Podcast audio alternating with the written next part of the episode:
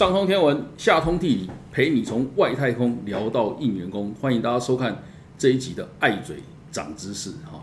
诶，我们都知道哈，呃，有时候这个用语啊，同样的一件事情啊，在世界各地的这个讲法都不一样，不同的语言当然讲的不一样。你就算同样是用中文汉字哈，事实上讲法也很多不一样。但这个本来是一个很正常的现象哈。为什么在我们台湾呢？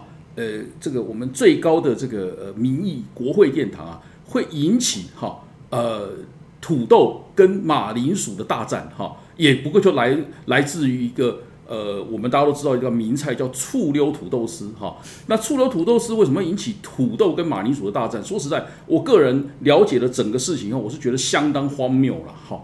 但是这个事情其实背后它还挺有学问的哈。那为了这个有学问的事情呢，我们呃阿伯一样哈。呃，帮大家找来我朋友里面哈最有研究、最有学问的人来跟大家说这件事情哈。我们今天欢迎历史哥，我们李义修呃先生哈。李义修，我我说在我在这个大家都叫历史哥叫习惯了哈。呃呃，但是我们要讲还是要正式介绍一下哈。我们欢迎义修哈，义修跟大家打个招呼啊。哎，是这个我们高老师还有所有的观众朋友，大家好，我是历史哥。好，呃呃，一休我历史哥，好了好了，哎，那个历历史哥，我们我们叫一休也可以。好，我们今天谈这个谈这个问题哈。呃，这这个这个刚好跟我们这个讲的有有点关系哈。我们都知道一休跟历史哥就同一个人嘛，哈。那呃，一个一个同样一个东西，我们在不同的地方有不同的名词，其实是很正常的嘛。好，那为什么呃，在这一次这个呃土豆跟马铃薯引起的这个大战里面哈？呃，我们对这个事情好像很奇怪，就是呃，而且你就当初的那个情境啊，我们就等一下再讲哈。我觉得相当荒谬了哈。我们生活里面的外来语啊，用的多的不得了，我们也没有那种被冒犯的感觉。对，我我们来举几个哈，生活里面大家常用的外来语。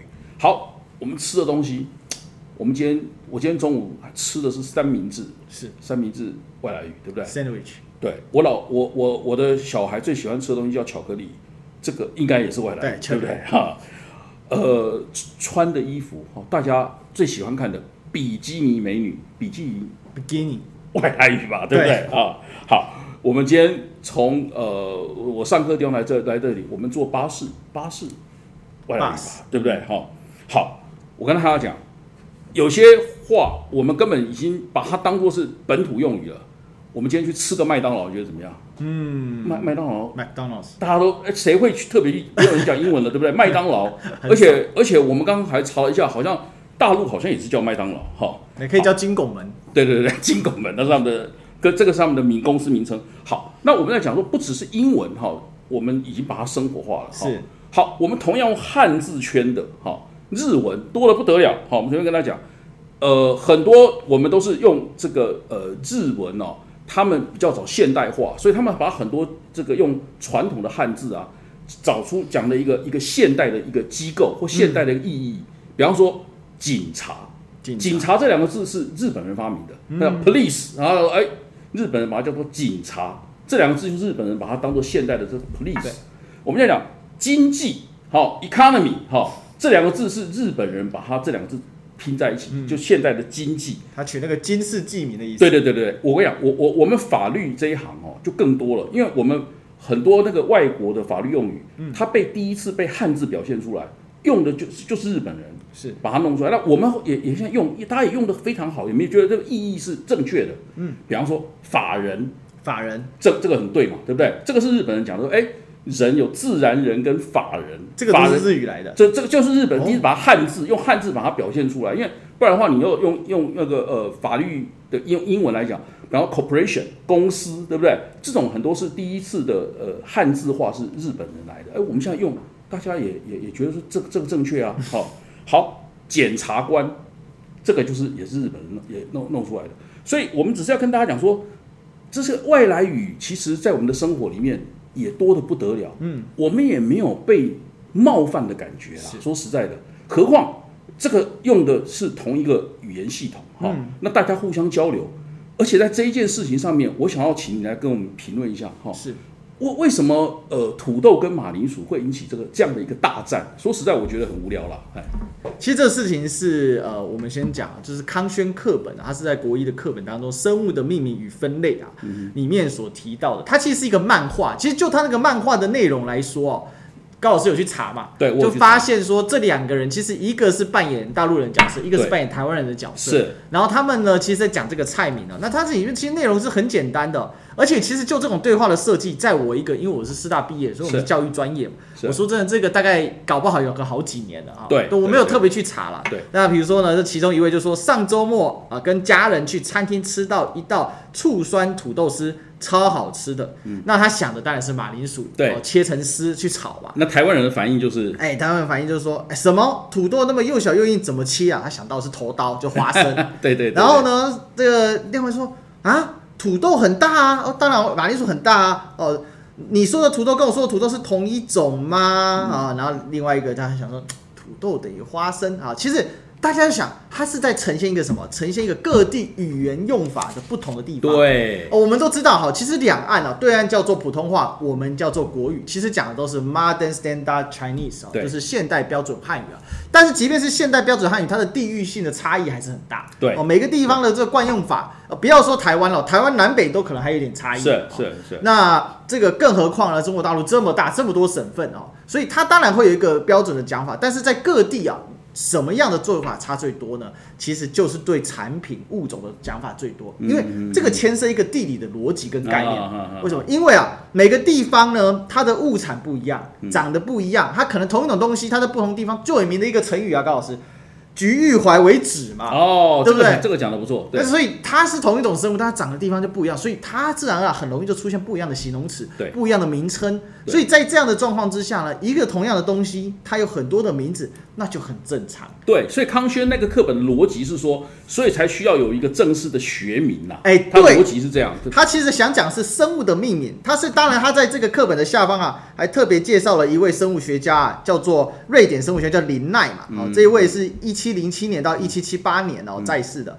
那呢，他就发明了所谓的二名法哈，也就是今天的学名的这个由来。他是要讲这个，而且这个例子讲的非常的好。对，结果当时在质询教育部长潘潘文忠先生的是呃民呃是时代力量的党主席哦，也是他们的立委啊，是就陈娇华女士哦。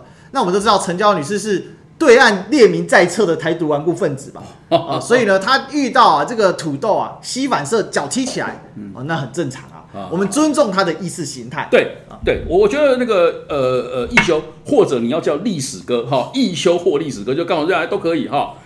呃，我觉得我完全赞成他讲的话哈，西反射哈，反中没有意见哈，那是你个人的价值观没有意见。但是无脑反中，我们很有意见。对，拜托你再再怎么样，你也是个知识分子，也念过书，反中也要有头脑哈，不是讲这种无聊的例子。所以刚刚听听我们这个呃历史哥一休讲哈，就发现说，就这个课本来讲，它没有问题的，我觉得没有问题的。我看起来是没什么状况。对，可是那个我这个就是要请一休给我们解读这个事情。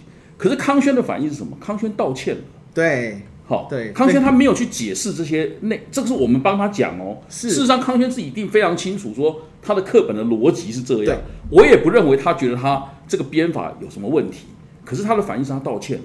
对，好，你觉得为什么我们这个社会为什么呃没有办法把事情讲清楚，或者是大家也根本不接受这个解释？只要陈娇华一把这个东西丢出来，大家就好像就集体就扑上去了。其实这事情呢，我们先呃有几个解释。第一个啊，就是说陈嘉华这个反应能不能对得起他的学士？这当然大家会去检视嘛，就就看他下一届他会不会选上，因为你讲这些话其实是要对你自己来负责哦。是。那另外一个，我想要把这个康轩的这个声明稿，我们就拿出来看，然后我们就可以解读这里面到底卖点什么啊。康轩的声明稿里面呢，哈，他就这样讲，他说非常感谢各位各界关心教育议题，您的指教我们已经收到了。针对此版本的自然科学领域教科书用词争议的特此说明，以供了解哦。那里面呢，他就提到说，我们生活中用的一些不同的用词，都是讲同一事物。土豆也可以称为落花生、花生、马铃薯、洋芋，那也青椒也可以称为灯笼椒啊、柿子椒啊、菜椒啊、大椒啊，哦等等等等的哈。那他呢这边还挂号说，他根据的来源哦，比如说土豆这个根据来源是教育部哦重编版国语词典修订本哦，嗯，他列出教育部的来源哦，那像提到青椒这个，他还列出了农委会农业知识网入口，嗯，所以呢，他这个部分他其实是于理有据的，嗯，但这个于理有据呢，然后他说，但是教科书所引起的争议，我们深感抱歉，哎，直接道歉呢，嗯，哦，那他还讲到，其实这个是经过国家教育研究院的审查，所以呢是。有审查，那如果未来要修改，我们也会再依规定送审啊。嗯嗯嗯嗯。所以可以看得出来，厂商干嘛闷头先道歉啊？那遇到陈娇华这个咨询，其实陈娇华也不是咨询厂商，是。但是我们觉得最过分的，倒不是陈娇华本身哦，你自己要。降低你自己的格调哦，你要无脑反中哦，你你说你是台独分子，那个尊重，你要无脑反中啊，恕我抱歉，因为抱歉，你薪水是人民付的，你做一个立委，我们很难尊重。但是回过头来呢，这更难尊重是谁？是教育部长潘先生啊。哦，他的反应怎么样？他他的反应是直接说啊，这个我们要。来检讨。哦，哎，你自己教育部审定过的词典，你自己教育部下辖的机构所核准的教科书啊，嗯，因为就像我说，我是师大毕，我们是修过教育学程，我们对教育的内涵是很清楚的，这些教育行政的东西，更别说潘文忠校长啊，哎，他就是我们过去啊，这个他其实是我们的校友，他当过校友，对对。对，他是我们师大的一个校友，对，然后。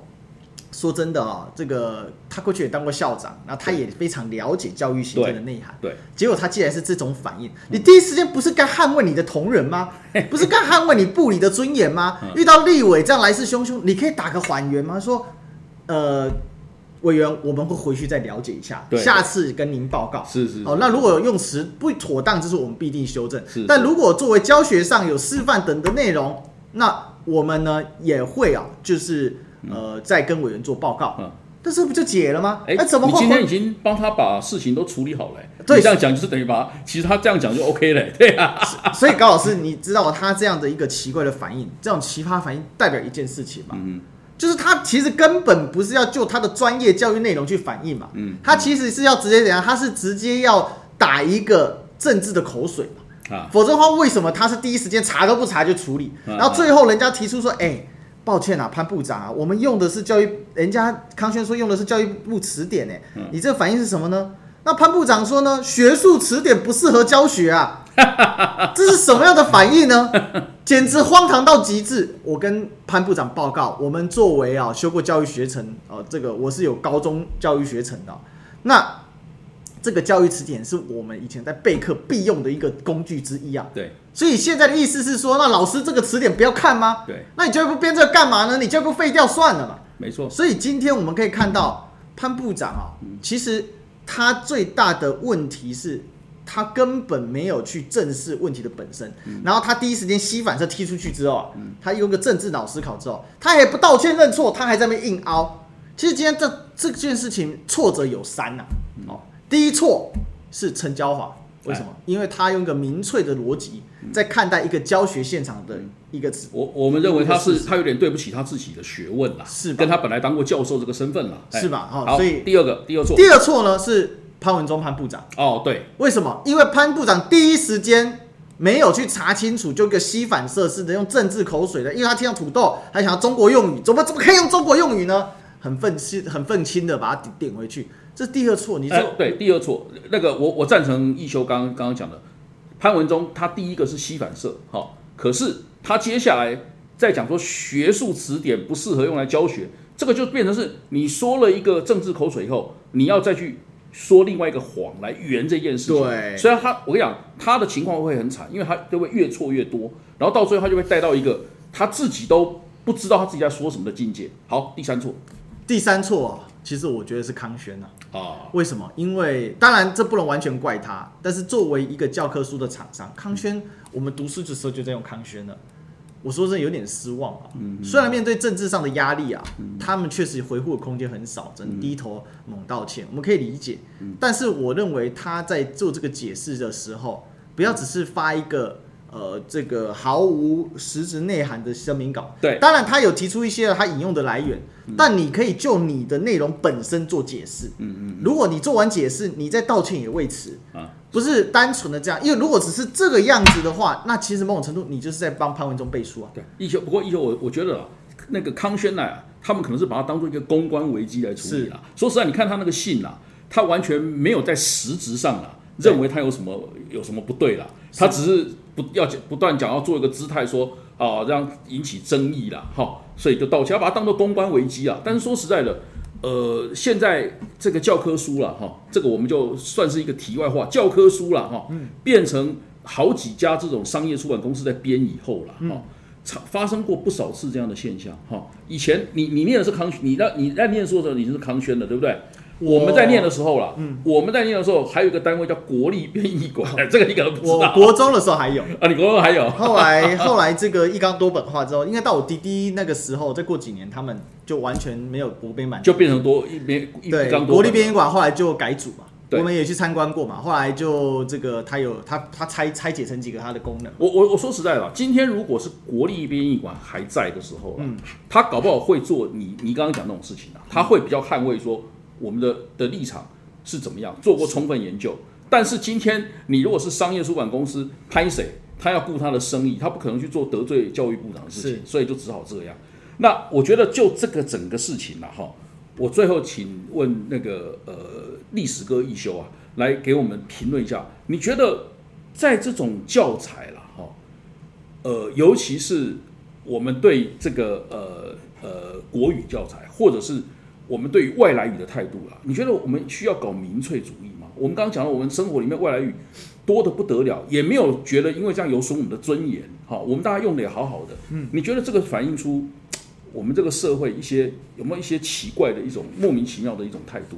是，我我想回应一下高老师这几个讲法。第一个，当然我还想补充一下，就是说教育事业啊，它不是单纯的公司赚钱的。对，哦，教育乃百人百年树人之事的啊。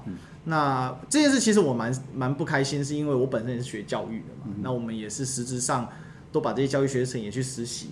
所以，虽然我最后选择没有直接投入教育职场，但是我一直都很关心教育这档事。当然，所以看到我们今天的教科书的公司是这样的反应的时候，其实它是出版社，嗯，我是觉得有点可惜啦。对，那国家也有点过分哦，那把这个给做冲击。我们当然知道。国民教育啊，它本身是一个很容易受到政治影响的。对。但是国民教育受到政治影响，那是上一个世代的事情哦。我们随便举吧，好，比如说像这个帝帝国俄罗斯啊，嗯，到后期他出了一个强人的撒谎，叫做尼古拉一世啊，嗯，他当时就推行所谓的国民教育是什么一回事？他说一个国家一个撒谎一个宗教，嗯，一个国家叫做俄罗斯帝国，一个撒谎就是我尼古拉。哦，二世就是尼古拉一世啊，不是二世，二世是后，二世就是最后一个。对对对，一世是前面哦，大概前三个就是二世的爷爷。然后呢，第一一个宗教叫东正教，它就是拿来团结凝结国家。我们可以理解这个基本，但是其实进入了二十世纪之后，尤其二战之后，这个国际的这种对民族主义高涨、对民粹的兴盛，它其实是有一种想要让它降温跟淡化处理。所以更多的时候，我们会强调教科书要禁止摄入过多的。政治议题，对，这基本上是禁止政治议题啦。对，过多的宗教，过多的这个所谓的民粹这一些的成分，对，让它尽可能的中立化，以传达知识为优先，而不是去教育出一个国家的工具人。是，好，是类似这样。那逻辑上是这样，可是我们可以看到，我们教育部长宛若上个世纪，甚至是上上个世纪啊，啊，尼古拉伊斯是十九世纪的时候的这种。这当时的这这种人，那种这种吸反射式的，我是觉得蛮扯的。那义和团已消灭很久啊，但是义和团的精神跟灵魂哦，竟然在民进党的官员还长相左右，还对对对对。那再来，我们讲到这个外来语的问题，其实外来语在各种语言里面都很多啊。比如随便讲英文好了，英文里面大家想，英文里面的寿司怎么念？嗯，就熟悉，熟悉，没有任何改变。你刚刚还讲了一个一个很好的例子，豆腐，豆腐嘛，哦，豆腐啊，还有功夫嘛，Chinese 功夫，对。这个功夫啊，也是直接来的。为什么？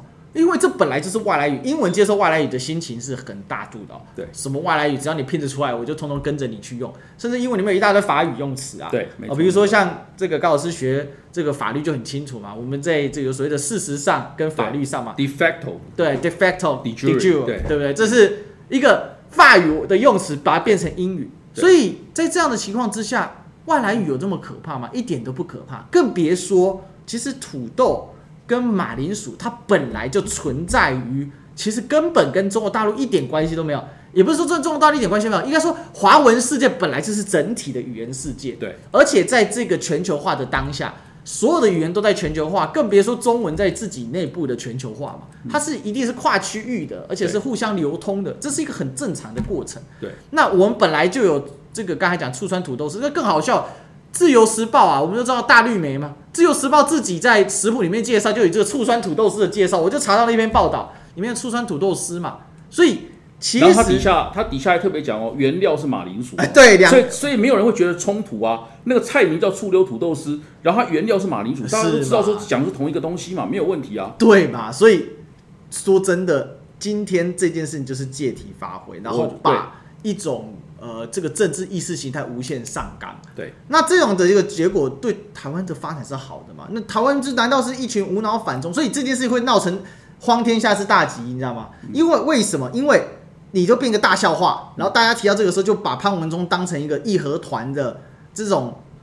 这无脑的一个教育部长，哎，更别说义和团当时他们真的是一群没有读过书的农民，对，所以情有可原嘛，对他们才会相信神功护体啊，对嘛，刀枪不入嘛，但但真的被现实的巨轮给碾碎的时候，后来当时的中国人也服气了嘛，也也没办法了嘛，所以导致了中国这个悲剧嘛，就是说民族主义被打垮了。可是今天我们看到啊。在一百多年后的今天，我们看到是两位顶着博士头衔的，对，哦，这个一位立法委员跟另外一位潘文忠，两个都是当过大学教授的，然后呢，在那边瞎扯淡。嗯，这个国家如果官员跟立法委员两个比拼瞎扯淡的话，嗯，那你干脆好了，你去做这个番茄炒蛋好了，这国民菜啊，就啊，抱歉，现在蛋也不是很够，所以还不知道做不做出来。所以我觉得今天这个事情背后所反映的，其实某种程度也是民进党政府哦，他们的整个官员哦。在政务事务上面的时候呢，他其实不关心实际问题，对他更多的是关心政治上的利益。他关心政治上要怎么样站位啊，对，才是正确啦，才不会嘿，才不会呃，这个政治上站到不正确的一边哦，官位没了啦。好，这个是他他们现在最重要变成这样。对，所以所以那个那个，我们刚刚跟今天跟我们历史哥一休哦讨论呃这一些哦，最后这个结论其实是最让我们觉得最惊悚的啦。就是一件其实我们看来道理其实还蛮清楚的事情，哈。结果立法委员发了一个这个无脑提问之后，你我再讲一次哦，反你要反中没我们没有意见，你去反你的中没有问题。但是无脑反中，我就有点对不起自己的知识了，哈。无脑反中，立法委员这样子之后，哎，教育部长也不见得那么不清楚，但他只能稀设式的反应说，哦，呃，要要叫厂商检讨，然后厂商也只能这个呃顺。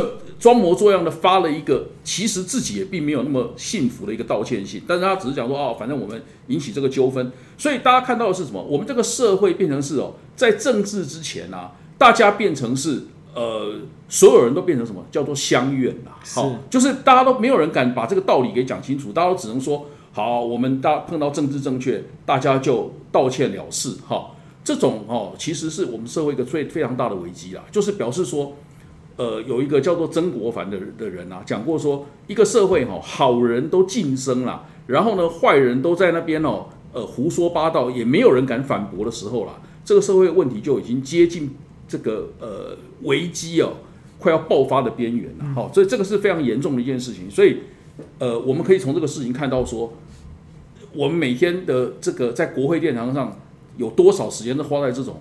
无谓无聊，而且说实在，根本是无脑的事情上面。好，那我们今天呃非常高兴哦，呃，请到我们历史哥。我想补充一句话，来来，我想因为高老师也在政务体系也待过，对我待过，然后就看到今天这个事就更感慨了，对不对？因为这这数值是严重无聊，对，真的无聊。我我我觉得最后一句话，我觉得就是包括陈娇华跟潘文忠哦，你以为你修理的是出版商，嗯，好，但其实你羞辱的是你自己。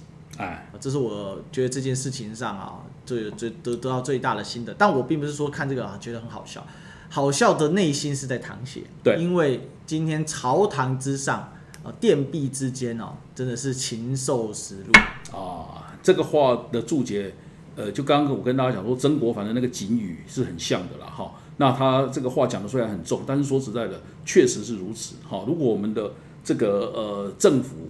哦，国会哦，都在扯这种无聊透顶，而且无脑透顶的事情啊。那我觉得我们这个社会的危机真的很大哈。那我们今天非常高兴，请到我们有学问的，好，你要叫他历史哥也可以。如果你是跟他更熟，你要叫他一休，当然也可以，哈。但是不管怎么样，他都是一个有学问的人，哈哈。这个就是不管你叫他什么名字，本质就是这样。好，那我们下这个节目啊，这个礼拜就到这边，下礼拜再跟大家啊再见。好，好，拜拜。